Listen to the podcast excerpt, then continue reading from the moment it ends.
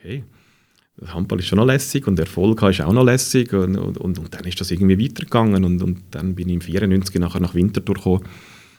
Ähm, plötzlich stehst du im Training neben Jevon Kang. Ich habe ihn vorher natürlich angehimmelt. Ich bin viel Match schauen. Er ist ein absolutes Vorbild. Plötzlich äh, stehst du auch gerade positionell für mich als Rechtsaußen wirklich eine Position neben ihm, kommst die Ball von ihm über das ist unbeschreiblich und das ist so prägend gewesen, auch nachher die Erfolge in den 90er Jahren, dass wir, dass wir dort äh, Mannschaften wie Barcelona und THW Kiel, also die absolut Top-Teams der Welt, haben dürfen da in Winterthur in Eulachhalle schlagen. Das ist gerade nochmal so prägend gewesen, dass äh, habe ich heute noch Hühnerhaut, wenn ich daran denke. Und, und. Dialogplatz. Der Platz für den Dialog. Das ist der Podcast vom Landbund.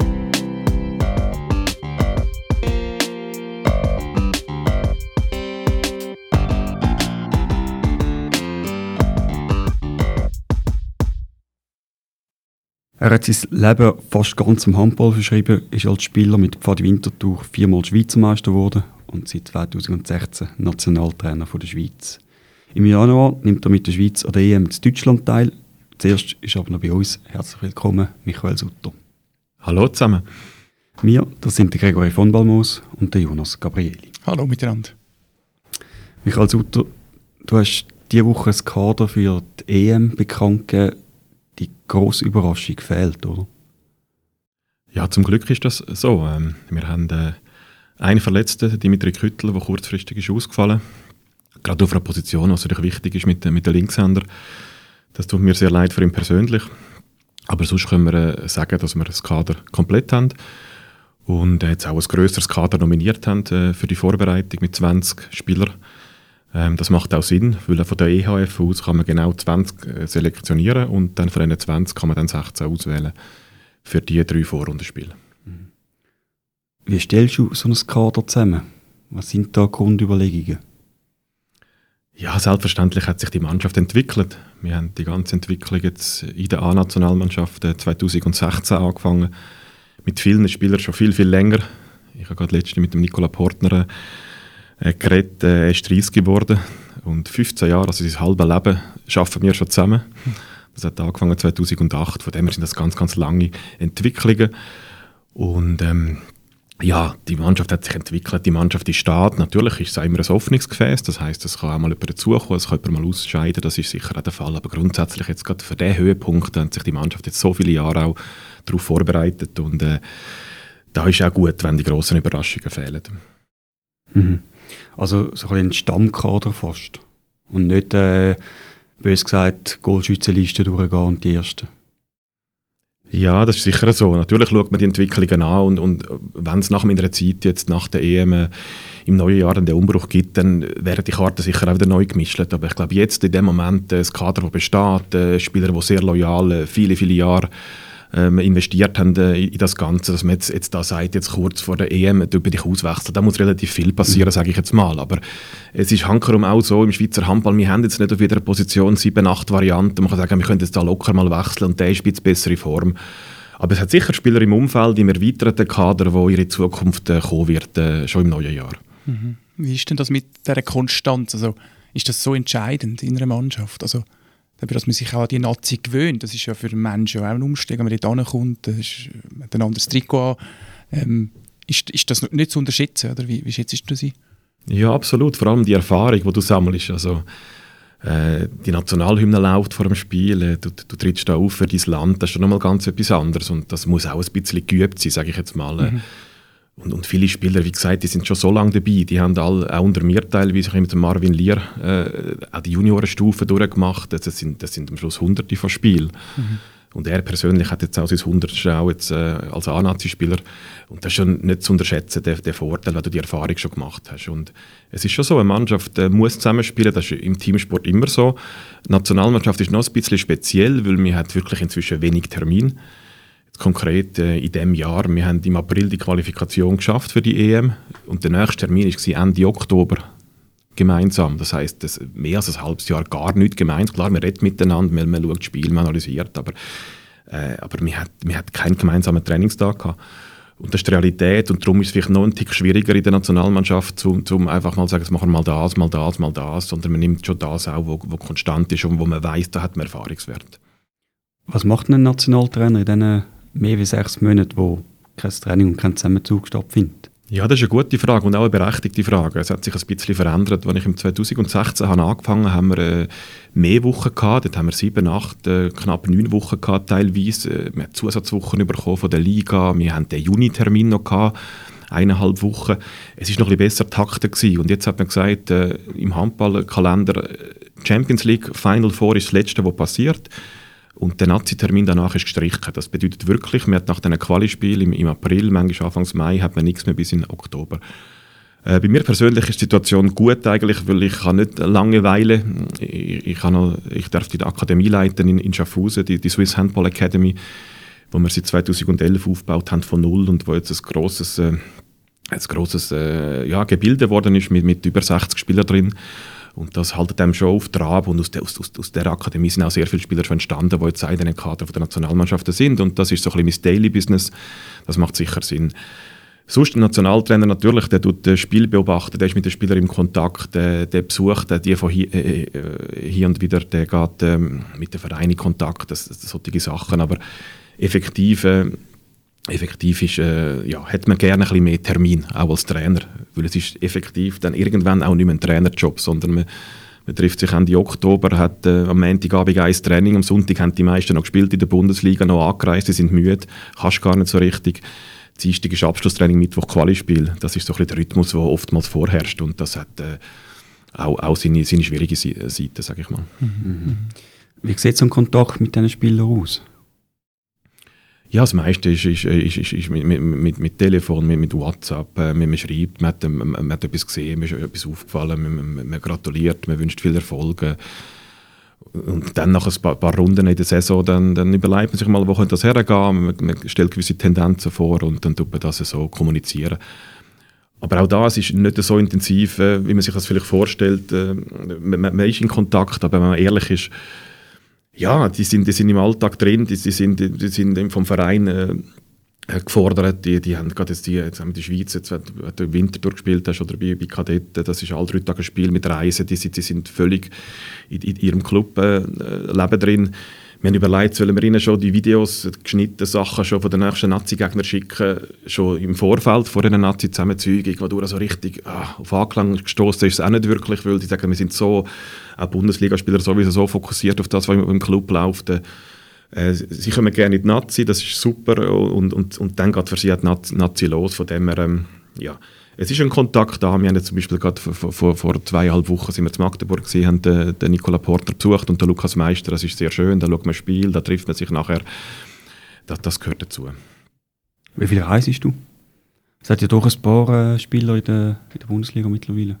Ja, genau. Wo der, wo der grosse ich sag mal, Hype äh, losgegangen ist, mit, mit das Spieler ins Ausland gehen, was, was wir sehr unterstützen, was wir auch immer gesagt haben, unbedingt sollen die Spieler äh, ins Ausland, wir wollen eine Horde von ca. zwölf Verrückten, wo, wo den Weg so gehen.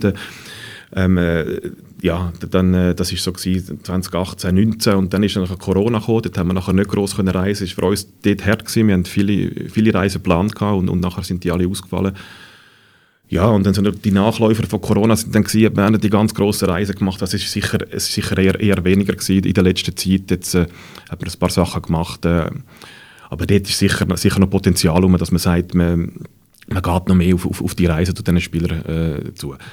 Aber was ähm, machen die denn dort, also wenn du vor Ort bist? Was kannst du ihnen mehr geben, wenn du dann vor Ort bist? Ich glaube, der Großteil daran ist eigentlich eine Wertschätzung, dass man, dass man, dass, dass man sich mal sieht, dass man über den Alltag redet. Ähm, und dass man präsent ist, man redet mit, mit den Clubverantwortlichen, mit dem Trainer. Das sind so ein die, also mehr ein spüren auch, so ein bisschen, wie ist die Situation auch noch ein bisschen? Genau, aber meistens weiß man das äh, und, und, ist sonst in Kontakt, weiß die Situationen schon. Äh, ja, das, das, das gehört dazu. Aber insgesamt ist es, ist es äh, als Nationaltrainer sicher, sicher so, dass man gerne, wie gesagt, mehr Termine, mehr in der Halle, mehr mit, mit diesen Jungs auch ja. arbeiten. Es ist mehr so eine Art, dass, also ein Managementjob äh, kommen, schauen, was ist und dann, und dann versuchen aus dem, was man gerade hat, auch das Beste, das Beste machen. Du hast ja eigentlich im Handball Karriere gemacht, wenn man so darf sagen. Hast dich von der Junioren-Nationalmannschaft aufgeschafft bis zum A-Nationaltrainer und hast den Schweizer Handball so wieder ja, fast zum Leben erweckt.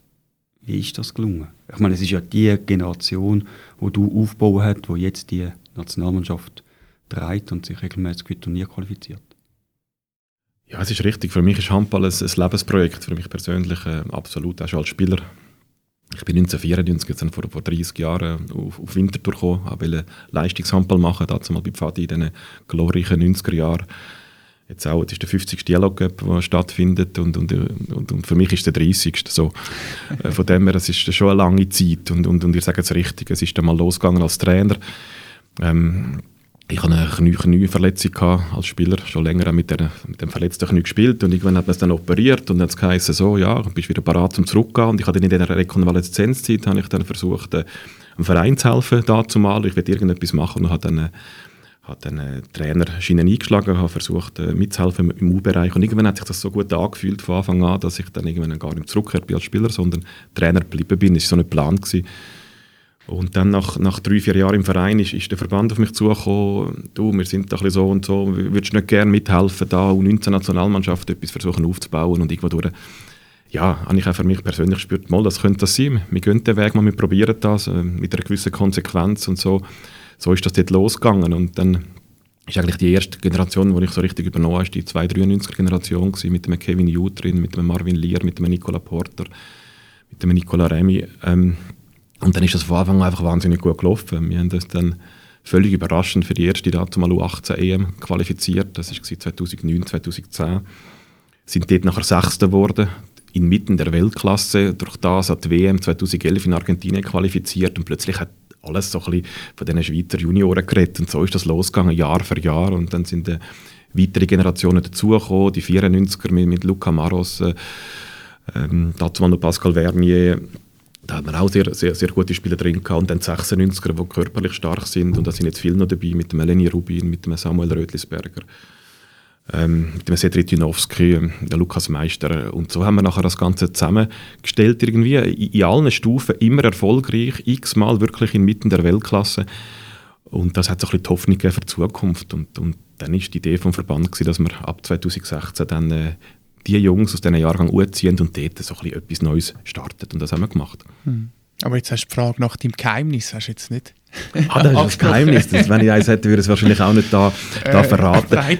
Nein, es ist, es ist natürlich die, die, die gewisse Konsequenz, die es braucht, wenn man so ein Projekt ins Rollen bringt. Äh, ähm, die Langfristigkeit drin, von heute auf morgen kann man nichts machen, aber man muss gleich irgendwann, es muss kurzfristig schon erste Zeichen geben, dass es gut läuft. Und das haben wir aber auch gehabt dort. Und darum geht die ersten Erfolge auch und dann ja halt der Durchhaltewille, so ein bisschen die Beharrlichkeit ist das Wort, das mir sehr äh, entspricht. Äh, und so haben wir das gemacht. Und in der A-Nationalmannschaft dann genau das Gleiche. 2016 haben wir angefangen, 2018 ist Andi Schmidt dann noch dazugekommen, weil er gemerkt hat, hey, da läuft irgendetwas, da komme ich gerne wieder mal zurück dazu. Mhm.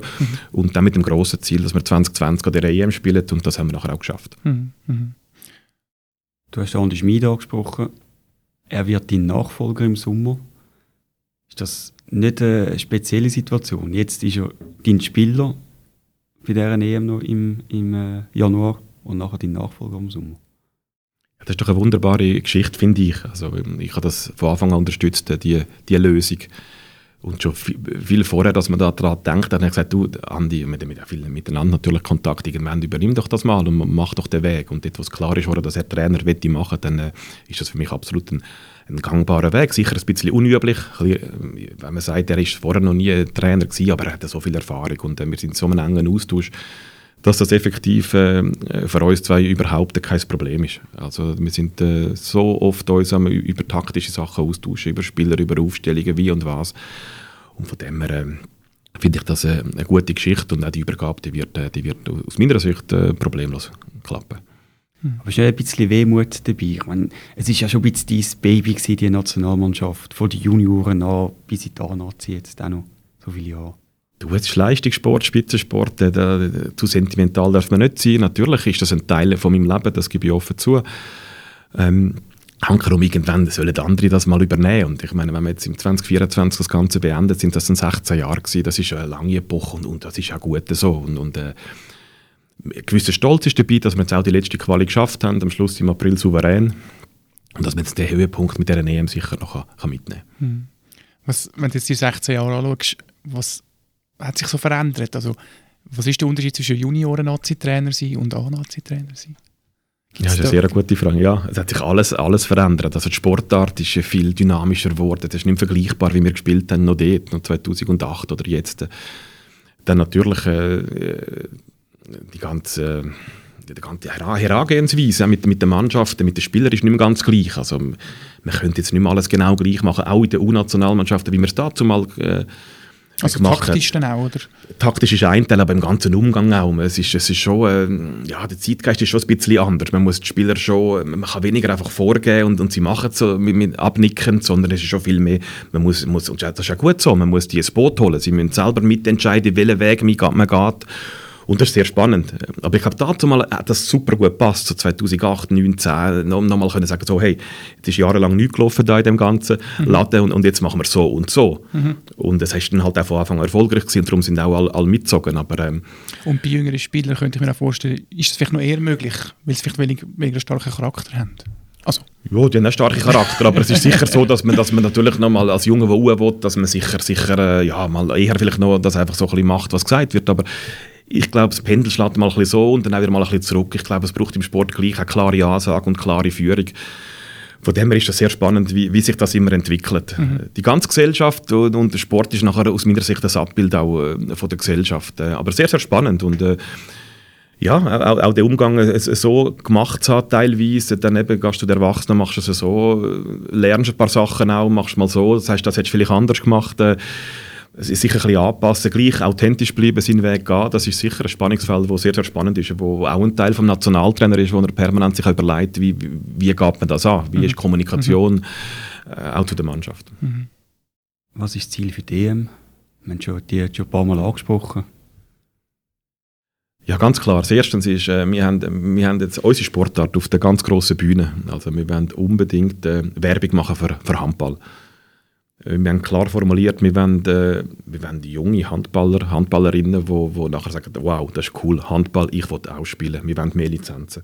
Das ist, glaube ganz entscheidend. Wir müssen die grossen Anlässe nutzen äh, für das. Und, und dort geht es einerseits natürlich, dass wir erfolgreich spielen, aber auch, wie, wie ist der Auftritt, was ist das für eine Mannschaft, kann man sich mit denen identifizieren. Und ich sage jetzt mal 2021 an der WM in Ägypten, leider ohne Zuschauer wegen Corona, aber dort ist das sicher wahnsinnig gut gelungen. Wir haben erst mal erfolgreich gespielt, wir sind heimgekommen mit drei WM-Siegen, aber auch die Art und Weise, wie die Jungs auftreten sind, ist ja wirklich vorbildlich gewesen. Und, und das ist sicher das Ziel, das Hauptziel, sage ich mal. Dann natürlich sportlich. Wir wollen heimkommen mit, mit Sieg, am besten so viel wie möglich. Äh, wir, wir wollen erfolgreich heimkommen, mal so formuliert. Und, und äh, wir haben jetzt mal die, die drei Spiele auf sicher und, und äh, so wie ich die Spieler auch spüre, sie, sie rechnen sich auch Chancen aus für das, äh, mhm. gerade im ersten Spiel. Also die drei Spiele sind äh, kurz für unsere Zuhörerinnen und Zuhörer gegen Deutschland, Frankreich und Nordmazedonien zum Abschluss.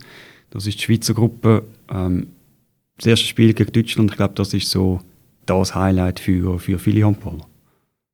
Ja, ich glaube für die ganze Handballschweiz, äh, es kommen ganz viele Zuschauer auch, von diesen 53'000 sind, stand jetzt glaube 3'000 Schweizer so sicher mal, die dort sind, das ist auch... Äh, eine grosse Geschichte. Die nehmen die Reise auf sich, die wollen das dort sehen. Wie viel man dann effektiv sieht von ganz oben im Stadion, das ist dann die andere Frage. Aber es ist natürlich ein, ein riesen Event. Aber äh, wir als äh, Staff dürfen auch nicht nur an das Spiel denken, selbstverständlich. Wir haben drei Spiele. Und rein vom Ranking in der, in der Weltrangliste ist sicher das dritte Spiel das, was am nächsten ist. Wir sind aus der Seite, muss man auch nicht wegdiskutieren. Aber ich glaube, die Rolle liegt uns auch relativ gut. Äh, so, Aussenseiter ist, äh, ist, ist ein bisschen angenehmer als da jetzt als, als Favorit gehen. Und es wird natürlich knallhart das erste Spiel Deutschland äh, vor 50, über 50'000 Leuten. Äh, da müssen wir nicht äh, sagen, dass das irgendwie easy wird. Und da wird es auch zwei, drei Überraschungen drin geben, die man nicht vorwegnehmen kann. Aber ich glaube gleich, dass wir inzwischen Routine drin haben, eine Stabilität drin, dass wir dort gut, äh, gut spielen können. Und dann, wenn wir gut spielen, dann äh, schauen wir, was passiert am Schluss.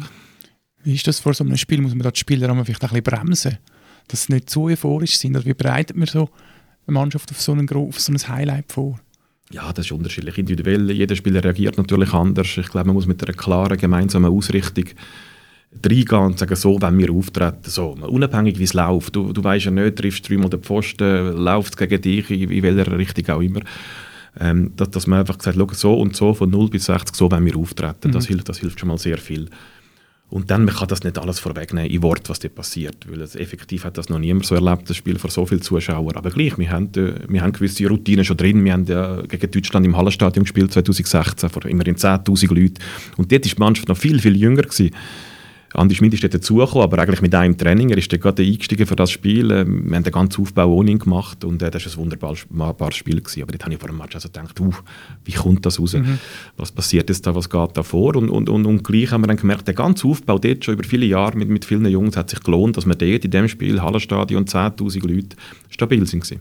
Mhm. Noch kurz als Input. Äh, das erste Spiel wird im Fußballstadion in Düsseldorf ausgetragen vor ähm, ein mehr als 50'000 Zuschauern. Das soll ein Weltrekord geben im Handball. Einfach das noch als kleine, kleine Einordnung. Wenn wir da jetzt reden, dass das so ein spezielles Spiel wird, es ist noch ein bisschen spezieller wie einfach Schweiz gegen Deutschland. Und dann kommt Frankreich. Das schwierigste Spiel überhaupt. Ja, Frankreich ist ein das Problem, dass wir an der WM, die wir vorher angesprochen haben, in Ägypten wahnsinnig gut gespielt haben. Äh, in der 55. Minute gegen eigentlich äh, mit das weltbeste Team, sagen wir mit Dänemark zusammen, dass wir dort noch, dort noch geführt haben. So, das war völlig überraschend. Gewesen. Am Schluss haben wir, sind ein, zwei Bälle nicht für uns gelaufen und dann haben wir mit einem Goal verloren. Äh, das wird aus, die Auswirkung haben, dass sie uns nicht werden unterschätzen Und das ist eigentlich so ein bisschen gegen Frankreich im Normalfall die grösste Chance, dass sie es ein bisschen nonchalant angehen und sagen so und so. Wie sie genau spielen, wissen wir nicht. Sie, sie, sie haben so ein breites Kader auf allen Positionen, mehrere Varianten. Sie können auf der Rückraummitte mit Rechtshänder spielen, mit Linkshänder. Äh, das ist auch nicht ersichtlich im ersten Spiel, das sie haben werden. Äh, wie es nachher euch spielen, das ist sehr, sehr schwierig. Da müssen wir wirklich dagegen haben kompakt stehen, irgendwo durch versuchen, den, den Schwall, der da kommt, äh, zu brechen und, und, und trotzdem auch Selbstvertrauen haben und, und sagen, das sind auch nur, auch nur Menschen und, und gerade äh, ja, gerade vielleicht mit ein bisschen Härte oder mit ein bisschen Tempo versuchen, ihnen schon zu zeigen, hey, ja, wir können auch Handball spielen. Ich würde gerne noch ein bisschen über dich als Person reden. Nochmal zum, zum Anfang zurückkommen. Warum hast du dich so dem Handball verschrieben? Was war der Auslöser? Gewesen? Ja, man war halt ein, ein ballsportverliebtes Kind. Gewesen. Wir haben geshootet, äh, jeden Abend draußen, die ganze Primarschulzeit immer. hat die Schülerturnier gespielt in Bülach, äh, im Unterland, hat die gewonnen, hat dort Euphorie für, für Sport halt, hat knebelt draußen jeden Abend und irgendwann ja, man war kein Verein, gewesen, das war nicht so üblich. Gewesen. Und dann irgendwann ist die Anfrage gekommen, du, Handball gibt es auch noch da in Bülach. Und dann kann man schauen. Und dann zuerst gesagt, ja, was kommst du da daher mit deinen hohen Socken? Und ich finde ein bisschen komisch, wie du da daher kommst, aber irgendwie ist mir hängen geblieben. Und wir hatten eine gute Gruppe und, und ähm, einen wahnsinnig motivierten Trainer, der uns da haben im Militärareal zu Bülach trainiert, wo uns dann immer rumgefahren hat. Äh, alle Turniere jeden Sonntag hat er uns mit dem Militärbus eingesammelt überall. Es hat uns hergefahren und wir sind dann einfach so als, als Mannschaft die, an die Turniere gegangen und haben eine Meisterschaft gespielt und, und dann völlig überraschend sind wir, sind wir als C-Junior, hat es mal noch geheißen, das wäre heute so 15, 16, sind wir mit dem HC Bülach Schweizer Meister geworden. Das war damals noch vom Modus her möglich gewesen. Es hat noch keine Elite und so. Jeder hat eigentlich noch können irgendwo etwas gewinnen und dann haben wir die ganz grossen Namen wie St. Ottmar, wie Fadi Winterthur, wie, wie, wie GC und so haben wir, haben wir geschlagen dort und, und dort definitiv ist so etwas passiert. Da ist man nachher irgendwie so, oh, okay, Handball ist schon noch lässig und Erfolg ist auch noch lässig und, und, und, und, dann ist das irgendwie weitergegangen und, und dann bin ich im 94 nachher nach Winterthur gekommen ähm, plötzlich stehst du im Training neben Jevon Kang. Ich habe ihn vorher natürlich angehimmelt. Ich bin viel Match schauen. Er ist ein absolutes Vorbild. Plötzlich äh, stehst du auch gerade positionell für mich als Rechtsaussen. Wirklich eine Position neben ihm, kommst die Ball von ihm über. Das ist unbeschreiblich und das ist so prägend gewesen. Auch nachher die Erfolge in den 90er Jahren, vielleicht für, für Zuschauer. Wir haben dort, äh, oder Zuhörer und Innen, dass wir, dass wir dort äh, Mannschaften wie Barcelona und THW Kiel, also die absoluten Top-Teams der Welt, haben dürfen da in Winterthur in der Eulachhalle schlagen. Das ist gerade nochmal so prägend gewesen, dass äh, habe ich heute noch Hühnerhaut, wenn ich daran denke. Und, und äh, nachher ist es irgendwie so gewesen, dass das Handball einfach ja, wirklich ein großer Teil vom, vom Leben ist und, und äh, und nach der Spielerkarriere dann eben direkt in den, äh, direkt um Umschwung als Trainer. Kein Jahr Pause, also ich habe jetzt 30 Jahre den Rhythmus von September geht es los, irgendwann April, Mai hört es auf. Äh, wie ich vorher angetönt habe, Yellow Cup äh, 30 Mal nacheinander, hast du eigentlich da jetzt nicht, nicht dann äh, einfach zwei Wochen mal abschalten. Ja, das prägt, das ist so. Ähm, ja. Wo nimmst du Energie dazu? Ja, es, es, gibt eigentlich nichts Schöneres als Sport und Sport ist eh ein großer Teil von meinem Leben. Das ist auch eine Art ein Hobby immer gleich gewesen. Man macht es wahnsinnig gerne, man interessiert sich dafür und dann kann man mit dem auch noch arbeiten und, und kann mit dem quasi sein Leben verdienen. Das ist auch ein großes Privileg. Also ich bin sehr, sehr dankbar und auch demütig äh, für das. Äh, und das gibt einem auch Energie. Es braucht immer wieder viel Energie, das ist so, aber es gibt einem auch Energie. Und gerade die langen Jahre mit den, mit den jungen Spielern, wenn man sieht, wie die sich entwickeln, äh, das ist, das ist wahnsinnig. Aber jetzt zum Beispiel der Champions League-Sieg jetzt für den Nikola Portner ist das der zweite mit Magdeburg. Lukas Meister auch, der ist lange in meiner Akademie, in unserer Akademie in Schaffhausen gewesen, sechs Jahre und plötzlich gönnt der Champions League und wenn man zurückdenkt, was hat man dort alles gemacht, wie viele Mal am Morgen um sechs ist man trainieren und hat da gewisse Knöpfe gehabt miteinander, hat das immer wieder gelöst, ist weitergegangen, hat Herz zusammen geschafft und plötzlich äh, schickt er ein Foto mit, mit dem Champions League Pokal. Also das, ich wollte damit sagen, dass das und viele andere Geschichten auch, das gibt wahnsinnig viel Energie auch. Mhm. Mhm. Du bist ja du hast auch Journalismus studiert, also ich sage auch, weil wir das ja auch studiert haben. Genau, und hast beim Lampo geschafft. Das, was ist das für eine Episode gewesen, oder äh, wie ist es dazu gekommen? Ja, das war genau die Zeit in den 90er Jahren. Ich bin nach Winterthur gekommen als, äh, ja, als, als, junger Handballer und, und äh, habe immer schon gerne geschrieben, es hat mich immer schon interessiert. Äh, ich habe mal gesagt, ich will Sportjournalist werden, eigentlich so euer Job. So ein das hat mich sehr interessiert und man, man hat dann die Journalisten auch kennengelernt und gerade Urs Stanger dazu mal auch und, und plötzlich hat es geheißen, du immer noch da, ja, ich weiss Chef, es. Äh, Chef Sport, nicht Chef Ja, genau, wunderbar. Äh, dort war er auch noch ein bisschen jünger, wie ich auch. Und, und man hat sich dort schon gut gekannt. Und nach dem Pfadi-Match und irgendwann, du, ein Praktikum, komm doch mal. Und, und dann habe ich da Geschichten schreiben. Und das war eine wunderbare Zeit. Gewesen. Also ich habe so ein bisschen Einzelporträt viel schreiben die schnellste äh, Seniorenschwimmerin, ist eine ursprünglich Schweizerin, dazumal aber in den USA schon länger gewesen und dort hat sie einen Weltrekord gemacht für über 90-Jährige, solche Geschichten. Aber auch sonst andere Sportarten. Ich mag mich an Voltigieren erinnern, die ich vorher gar nicht kennt habe. und das war sehr, sehr spannend gewesen und ähm, ich habe da gerne reingeschaut und ähm, habe dann darum auch nach der Lehrerausbildung, die ich, ich im Jahr 2000 abgeschlossen habe, nachher auch noch die Ausbildung angeschlossen, da, ähm, die ZHAW gerade wo wir jetzt eigentlich sind in dem Areal, im Sultra-Areal, äh, ja, drei Jahre Ausbildung gemacht äh, und von dem her äh, ist das äh, eine spannende Zeit gewesen. Ich habe dann nachher gleich nicht mehr als Journalist geschafft. Äh, ich habe nachher lang, äh, acht Jahre lang ein Schule kombiniert mit dem Trainerjob und seit 2011, seit ich darf die Akademie leiten, die Swiss Handball Academy in Schaffhausen, seitdem ist eigentlich wirklich 100% Handball. Mhm. Mhm. Ist aber spannend, das mit dem Lehren. Da gibt es wahrscheinlich auch noch viel Schnitt oder Überschneidungen mit dem Trainerberuf, oder? Ja, absolut. Das war eine super spannende Zeit auch gewesen. Und, und auch dort hat man so ein bisschen, ja, am Sutter geht man ein bisschen die schwierigeren. Und ich habe gerade im Kanton Schaffhausen so die Werkklassen unterrichtet. Das sind so die, die schwierigeren, die, die, die, also ja, die, die Schüler mit, mit ein bisschen Problemen auch dahinter. Mich hat das sehr fasziniert. Ich habe das wunderbare Menschen gefunden und wir haben da eine ganz coole äh, Gemeinschaft jeweils hergebracht auch. Und äh, noch heute, wenn ich hier und da, ich kenne die mal Namen, weil es sind halt so viele Schüler gewesen, aber sie kennen mich noch winken und der eine ist Busfahrer, der andere steht ein bisschen machen und äh, hey, ihr seid ciao, super gewesen und lässig und das ist doch wunderbar und äh, auch prägend, gerade, gerade ein bisschen wenn es mir um die, um die Formung geht. Und ich habe das immer so ein bisschen verglichen, eine Schulklasse, ein bisschen wie ein Team. Irgendwo muss jeder gerne kommen am Morgen auch und, und, ein bisschen, und das gibt gute Motivation. Hat mich auch sehr prägt, ja. ja. Du hast vorhin Jim Kang angesprochen. Es gibt da noch eine lustige Episode aus der Technikumstrasse 3. du verziehst das Gesicht. Äh, du hast ja mit dem, mit dem Adi Brünker gewohnt. Liebe Grüße an dieser Stelle, wenn der Adi uns zuhört. Äh, ja, wie war das? Gewesen? Ihr sagt dort Hausabwart, hat es geheißen. Also es gibt mehr als eine Episode aus dieser Zeit. Also, ich habe mit dem Adi von 98 bis 2000 schon zwei Jahre zusammen gewohnt in einem Haus noch mit dem, mit dem Beli Kaufmann, ist ein Handballer und nachher vier Jahre an der Technikumstrasse. Das Haus steht jetzt leider nicht mehr, haben es abgerissen. Schade, das darf man eigentlich nicht. Das war eine legendäre Wege, gewesen. das ist so nach dem Stadtzentrum. Und ja, es ist sicher so, dass viele, viele, viele Handballer auch mal zu später Stunde noch sind vorbeikommen. Schauen, bei uns ist immer, hat man immer noch etwas bekommen, man hat immer kommen. Es war eine, eine wahnsinnig lässige, lässige Zeit. Gewesen. Ähm, ist auch, auch gerne mal vorbeigekommen. Wir haben viel diskutiert dort über Handball, über, über sonst, was gerade läuft, was nicht läuft und so. Das ist eine ganz eine kleine Wohnung. Das ist wirklich nur drei Zimmer, aber also im alten Stil drei Zimmer, wirklich nicht, nicht von dreieinhalb und so. Und eigentlich ein kleines Buff. Eigentlich weiß ich gar nicht, wie wir dort gelebt haben. So ein kleines Badzimmer, eine kleine Küche. Aber irgendwie haben wir, haben wir überlebt und das war wunderbar. Gewesen. Ähm, ja, und es ist eigentlich unsere, unsere erste oder einzige immer noch Entlassung von Matti und von mir als, als Hausabwart. Wir haben dann effektiv dort irgendwie zu wenig äh, Schnee geschaufelt oder zu wenig die Blätter weggewischt, die irgendwie dazugehört hätte, weil die, die vorher dort gewohnt haben, 40 äh, Jahre, die haben den Job drin gehabt. Es war im Mietvertrag irgendwie drin gewesen. und wir haben das dann ein bisschen vernachlässigt und haben die ersten Warnungen nicht so richtig ernst genommen und dann haben wir dort einen blauen Brief bekommen als Hausabwart. Haben nachher ein bisschen mehr Miete müssen zahlen. und jetzt bist du ja in Diener daheim mit deiner Familie.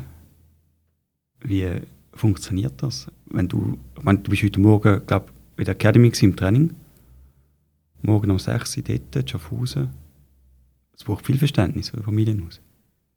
Ja, da mal ein grosses Dankeschön an meine Frau. Sie ist auch Sportlerin. Sie ist äh, ein Jahrzehnt lang sag mal, Nummer eins im Badminton in der, in der, Schweiz und wir haben das kennengelernt an den Olympischen Spielen 1996, wo ich als ganz junger Spieler durfte mitgehen in dem Kader, die, die letzte Olympiade für die Schweiz im Handball.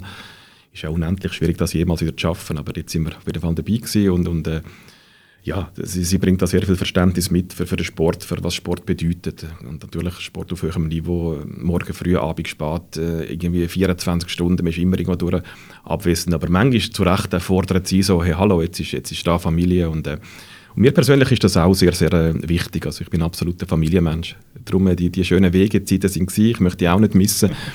Aber, jetzt äh, in Dinhard äh, ein bisschen beschaulich vom Land mit, mit, mit drei Kindern, wo, wo, sich, wo sich gut entwickeln, die glücklich sind, das ist echt das Beste, was man eigentlich kann haben. Und jetzt die allermeisten Abend bin ich, bin ich ganz der normale Familienvater daheim.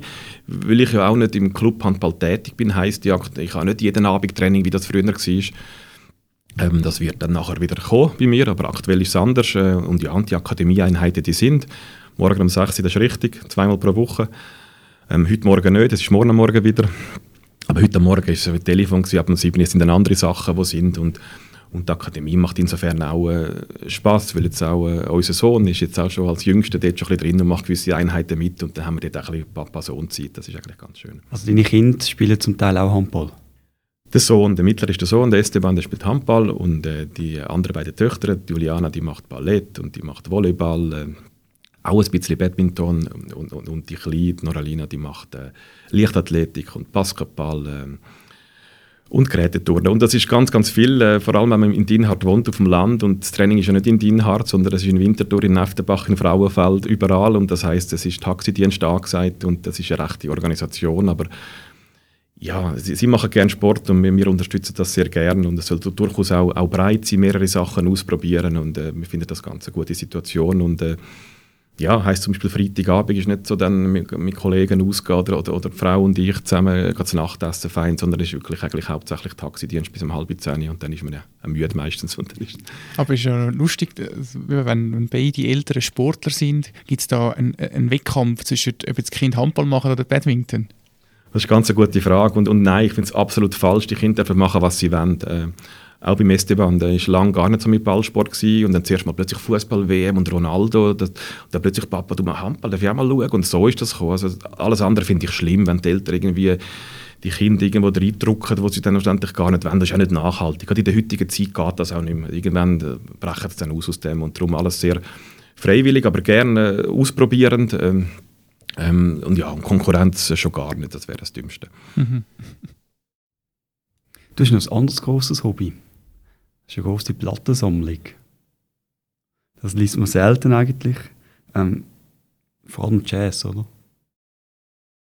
Ja, ich habe mehrere Hobbys äh, und das mit der Platte, das ist noch irgendwie, das, das tut man auch gerne mal zeigen. Das ist, glaube ich, die Schweiz illustriert ist mal bei uns die genau. und dann haben wir dort, haben wir dort ein paar Platten. Also, das ist so, wir haben, wir haben ja, ein paar, paar, paar hundert Platten und auch wirklich schöne, schöne Sachen. Ich finde Platten etwas Wunderbares. Das ganze Design von dem ganzen Stück, da, da nimmt man sich noch Zeit, was man eher einfach ein bisschen zu wenig hat und ganz ehrlich, in der letzten Zeit habe ich viel zu wenig also Zeit, also der, der Plattenspieler trägt viel zu selten. Oder ich nehme mir Zeit ein bisschen zu wenig, aber grundsätzlich so eine, so eine wunderbare Platte und, und, und, und äh, das Cover und nachher tönt das so nach alter Zeit, aber auch ganz gute Qualität. Oftmals gerade die ersten Pressungen, so, das, das weiss mir, also die 50er, 60er Jahre Pressungen, was, was das für Qualität noch war, das ist einfach ein wunderbarer Moment. So ein bisschen, ähm, und ich hoffe eines Tages wird ich wieder mehr Zeit haben für das. Ähm, und die Platten laufen nicht weg und, und äh, sie nehmen auch nicht, sie nehmen eher Wert zu, als dass sie verlieren und von dem her ist das kein Problem, außer dass, dass, dass mein eine grosse Gestell im, im einen Kinderzimmer gestanden ist und, und, äh, und nachher eben der ST-Bank gesagt, Papa, jetzt muss das eigentlich raus. Und jetzt steht es bei uns im Schlafzimmer und wir müssen wirklich eine gute Lösung finden, wie wir es genau platzieren. Aber von dem Musikstil bist du da auf etwas fokussiert, oder? Ja, sehr, sehr offen. Und momentan geben die Kinder die heim, die hören die ganze Zeit, läuft irgendwo etwas, da kommst gar nicht, ich komme gar nicht dazu. Aber grundsätzlich so, ja, das Chatty Jazz, 50er, 60er, äh, bis Anfang 70er hat mir schon sehr gefallen. Ja. Ja, ja. Wie wichtig ist denn Musik für dich im Sport? Also das wird ja auch oft genutzt für Motivation, für Fokus. Oder ist das für dich dann so wie Trend? Ja, ja, das ist, ja als Spieler schon, da hat man etwas laufen lassen, dazu Liegestütze gemacht, dass ich motiviert, also als Trainer ein bisschen weniger. Ich glaube, ich brauche eher Ruhe. Ja. ja. Also gerade in diesen zwei, drei, vier Stunden, wo ich im Hotelzimmer ist vor dem wichtigen Match, da kann ich nicht noch berieselt werden, da brauche ich wirklich Ruhe. Musst du dich nicht pushen. Gut, als Trainer ist es eh noch mal etwas anderes. Ja, ist nochmal anders, ja. Man sollte, glaube ich, eher eine gewisse Ruhe ausstrahlen, ist wichtig. Also ich muss da nicht mich, mich pushen, nein, das, das ist nicht so. Gibt es Verbindung zwischen dem Jazz und dem Handball? Ja, das ist eine gute Frage. Es ist, äh, ja, ist etwas Traditionelles, sage ich mal. Der Jazz wird, wird nie verschwinden und, und, und im Handball kämpfen wir auch dafür, dass es, dass es immer größer wird. Und ich freue mich gerade jetzt im Handball wahnsinnig, äh, wie das, wie, das, wie, das, wie, das, wie das läuft, dass es eine Weltsportart wird, wie, wie vielen Kontinenten das jetzt intensiver betrieben wird, was da vorwärts geht. Ich finde das top und ich, ich glaube, in 10, 20 Jahren ist wirklich, wird das noch extremer. Und es ist halt einfach eine wunderbare Sportart und äh, man hat so viele Bestrebungen überall äh, und ich finde das, find das richtig gut. Ähm, und äh, ja, der Jazz, der, der stirbt nicht aus. Leider sterben äh, viele Protagonisten aus, wenn ich natürlich noch Platten die habe. Das ist so, ähm, die paar wenigen, die noch leben, die, die gehen wir auch hin und gerne schauen. Ja, und wie wunderbar die Sportart Handball ist, das können Sie zum Beispiel nach dem Jahreswechsel zur Winterthur Dax Arena schauen, wenn äh, die Schweiz zum Yellow Cup antritt. Michael Sutter, danke vielmals für den Besuch. Ich wünsche viel Erfolg an der Yellow Merci Cup vielmals. und an Sehr der viel. Spaß gemacht. Danke. Noch.